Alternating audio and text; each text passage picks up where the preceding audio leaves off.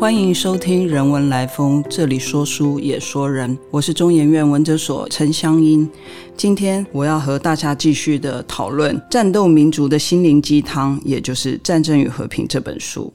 在这一集中呢，我将和大家分享《战争与和平》中关于生存、生活与生命意义，以及爱与忠诚等问题的探讨。我想从这两个议题去讨论，看似残酷的战争，其实还有更多可以思考的方向，并且透过这些面向呢，来关照自己的心灵。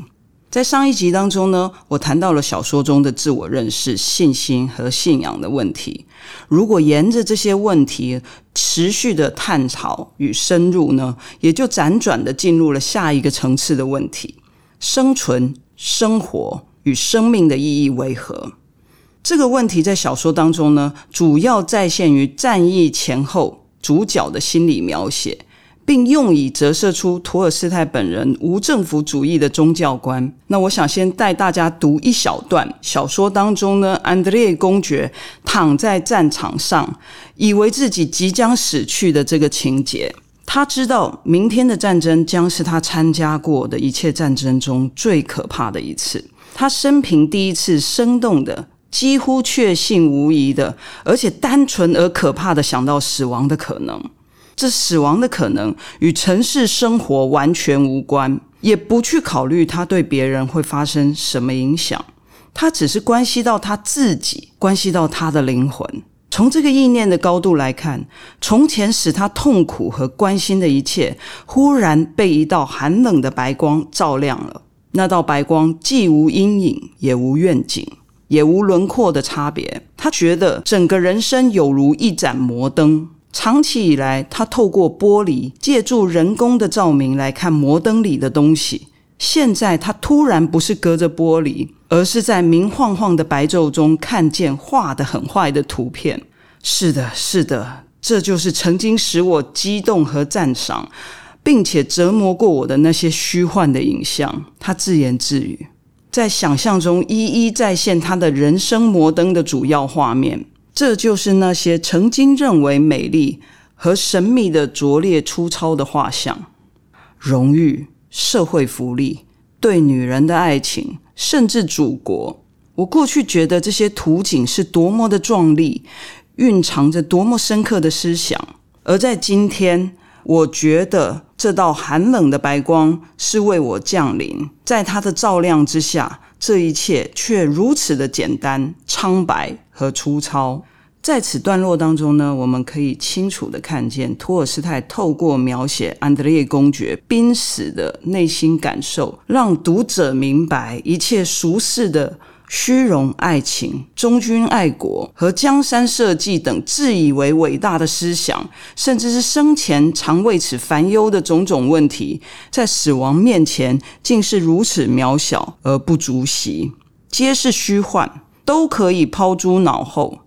同时，曾在克山大学学习东方语言和哲学的托尔斯泰，也在这样的叙述当中呢，开展了他对接近东方道家对于虚无概念的哲学思想。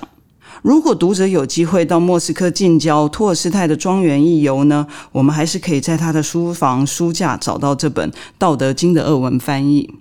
接着，在这一个男主角几乎战死在沙场的情节当中呢，以第三人称全知叙述者托尔斯泰继续这样的描写。他说：“在他的上面，除了天空，什么也没有。高高的天空虽然不明朗，但仍然是无限高远。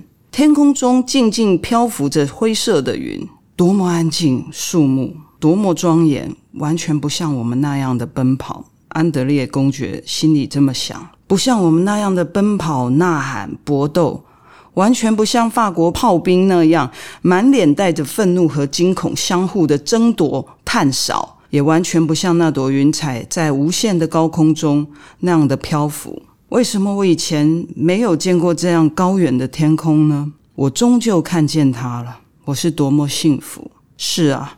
除了这片无垠的天空之外，一切都是空虚的，一切都是欺骗。除了它之外，什么都没有，什么都没有，甚至连天空也没有。除了安静、肃静，什么也没有。谢谢上帝。对于托尔斯泰而言，像拿破仑那样一心成为伟人，龙袍加身并不重要。任何世间的伟人，在上帝面前显得相当的渺小，反而一个平凡人知道自己为何而活，信仰什么，才是最重要的问题。因此，借由战场上体验死亡的安德烈公爵的日记，读者得以检验托尔斯泰的生存、生活与生命的哲学。在贵族圈中以蔑视一切、骄傲不可一世著称的安德烈，从战场中生存下来，体会了自己在上帝面前是如此渺小，过往荣耀不过是虚幻。从堆积如山的尸体中爬出来的公爵，回乡后又经历了丧妻之痛，以为在三十一岁的生命的自己呢，已经走到了尽头了。直到呢，他和老朋友皮埃尔又再度的重逢。皮埃尔的一席话呢，在安德烈的心中发酵。皮埃尔对安德烈这么说：“他说，如果有上帝，有来世，那么就有善和真。人生最大的幸福，莫过于追求善和真。我们要活着，要爱，要信仰。”我们不仅是现在生活在那一小块的土地上面，皮埃尔指着天空继续说，而且我们过去曾经在那里生活过，将来甚至永远都在那里。值得注意的是呢，在这些叙述中呢，托尔斯泰如何体现上帝？毕竟来世这一个概念并不是属于基督教的信仰和教义。托尔斯泰的信仰并非如天主教教徒一般，将希望寄托在世间的代言人，也就是教皇的身上；也不是东正教中呢着重于各种教派的膜拜仪式，而是个人面对自然界时内心所感悟和觉知的一种正向的情感，也就是我们心中所感受到的神。战争与和平这一系列人生哲学与宗教观的探讨呢，特别是我们最终将孤独的面对自己、死亡和上帝的时候，所展现出来的各种精神现象，都是值得我们再三的深思细索。至于爱与忠诚的问题呢，其实在某一个程度上回应了前面库图佐夫的生活智慧，也就是我前一集所谈到的忍耐和时间的重要性。何为爱与忠诚呢？托尔斯泰利用了书中三位男女主角之间的关系来阐明他心中的理念。首先是皮埃尔，皮埃尔本来呢，在小说一开始是一个很浪荡的富家私生子，他生活萎靡，父亲临终前呢时候把所有财产都给了他，于是他突然之间从一无所有变得相当富有，而且还娶了圣彼得堡著名的贵族交际花作为妻子。不过呢。当他刚从法国回到俄罗斯，认为俄罗斯不管是贵族阶级或者是农奴制度，基本上都是相当老旧的，不符合潮流的思想。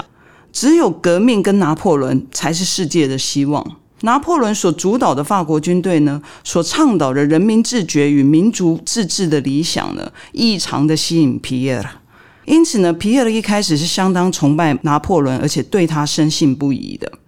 然而，随着拿破仑入侵俄国之后呢，皮埃尔开始重新的思考许多事情，也有了相当多的转变，包括发现独裁者利用民众来实现自己的野心和欲望。他重新反省自己对过去的这些国际情势的判断，以及对俄罗斯传统文化的认知，甚至对他自己个人发展的命运呢，有了全新的认识和不同以往的诠释。所谓的理想。如果没有办法付诸实现，都是空谈。托尔斯泰在皮埃尔身上呢，投射了相当程度的自身，让他能够饱受心灵追索之苦，而且身体饱受战乱与生离死别的凝练之后呢，在小说最后的结局当中，得到了自我的救赎与成长。当读者观看皮埃尔如何追寻。并信仰所谓爱、忠诚、真情与善良的品德，以及他在生活中所经历的种种自我蜕变时，都可以帮助我们审视自身的生活与生命的意义。另一个角色是安德烈公爵，也就是皮埃尔的好朋友。他们两个人性格虽然南辕北辙，但是呢，安德烈在俄罗斯贵族的军事教育下，成为一个相当理性而冷漠的人。这个教育系统呢，源自于普鲁士，所以呢，他的父亲有普鲁士之王的称号。安德烈对于他的第一任妻子比较少感受到爱情，更多的是一种结婚的义务。直到安德烈从战场回来，妻子因为难产而过世的时候。他后来又遇到了娜塔莎，也就是这本书的女主角。在小说的第一部当中呢，娜塔莎只是一个十二三岁的小女孩，她很天真、浪漫又活泼，而且充满了生命力。到了第二部的时候，娜塔莎已经是十六岁了，开始进入贵族的社交圈。她一种单纯脱俗而且旺盛的生命力，使得安德烈呢重新感受到生命存在的意义。他那三十一岁曾经濒临死亡而且垂老的灵魂呢，又再度的复活。安德烈爱上了娜塔莎，而且成为他的未婚夫。但是呢，安德烈非常严肃，也就是这个我刚刚说的普鲁士王的父亲鲍康斯基的公爵呢，他反对娜塔莎的家庭。他认为娜塔莎的家庭是家道中落的罗斯托夫伯爵家族高攀了他的鲍康斯基家族。因此呢，包空斯基的公爵呢，就跟他的儿子安德烈协议说：“你可以和娜塔莎订婚，但要秘密的，而且呢，你要一年之后才能与她结婚。同时呢，他也不能在这一年当中也不能待在俄罗斯，因为安德烈受伤太过严重，必须赴西欧养伤。”所以，包括斯基公爵呢，间接的用这种方式呢，企图的拆散两个人。然而，就在这一年当中呢，娜塔莎也经不起皮耶尔的小舅子，就那个出名的花花公子安娜多里公爵的调情和挑逗，产生了精神上的出轨，差点就跟他私奔了。安德烈对于娜塔莎相当的不谅解，愤而解除婚约。直到他一八一二年又再度的从战场上重伤而归的时候，在最后的战役里面险些阵亡，于是他重病返回故乡，再次的遇到娜塔莎。在生命的最后的日子里面，他才明白一件事情：真正的爱情是原谅，不仅是原谅对方，也原谅了自己。《战争与和平》这本书的女主角娜塔莎呢，对于自己在爱情上的不忠，深感可耻。于是他后来变得非常忧郁，最终自杀。自杀未遂之后呢，在家人亲情的陪伴之下呢，渐渐的恢复。经历了战争与内心的纷乱，他才了解。爱情并不是他从前天真想象的那么容易，爱情需要许多的忍耐和时间的等待，不是口口声声的呐喊而已。在战争当中呢，爱与忠诚是相当重要的问题。在这一个层次的描写，托尔斯泰也让我们看到了一些贵族呢平日与战时的真正面貌。在平时呢，不少人口口声声宣称自己多么热爱这个国家与俄罗斯大地，然而在战争时期要求他们忍耐致辞，不要开宴会，说衣节食的时候，他们却无法做出相对的牺牲，只顾着自己贪图享乐。更有甚者，大发国难财的大有人在。忍耐并等待的自我牺牲，看似十分简单，其实并不容易。这也是为什么库图佐夫会说，忍耐和时间是最强的两位战士。《战争与和平》共分为四部，能够分享的思想、人生哲学、宗教与文学主题，实在是相当广泛而深刻，绝对不是我这样上下两集所讨论的四点问题就可以盖锅的。希望听众朋友们呢，能借由我的分享，在疫情尚未结束之前，在自己的房间内好好的欣赏这本托尔斯泰费时十余年而写成的伟大小说。让战斗民族的心灵鸡汤抚慰自我隔离和简易的孤寂，也能从中呢得到更多的启发。当然，如果大家不想看到那么多的文字，我在这里呢也推荐大家可以去看《战争与和平》的电影改版。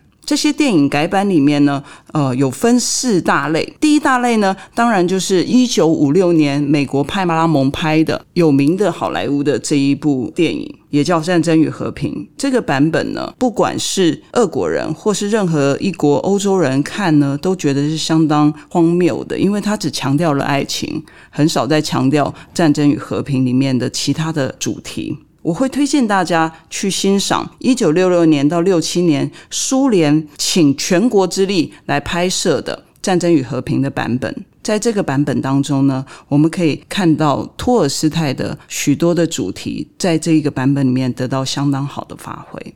战争与和平呢，一直以来都是世界文学名著，所以呢，呃，也有一些欧洲的大导演们觉得。《战争与和平》这一部小说值得更多发挥，所以在二零零七年呢，欧洲一个大导演集结了五国的资金，有法国、德国、意大利、俄国和波兰，重新拍摄了《战争与和平》。嗯，不过在二零零七年的版本呢，大概是我要举的四个版本当中，Natasha 属于长得较为不好看的一位。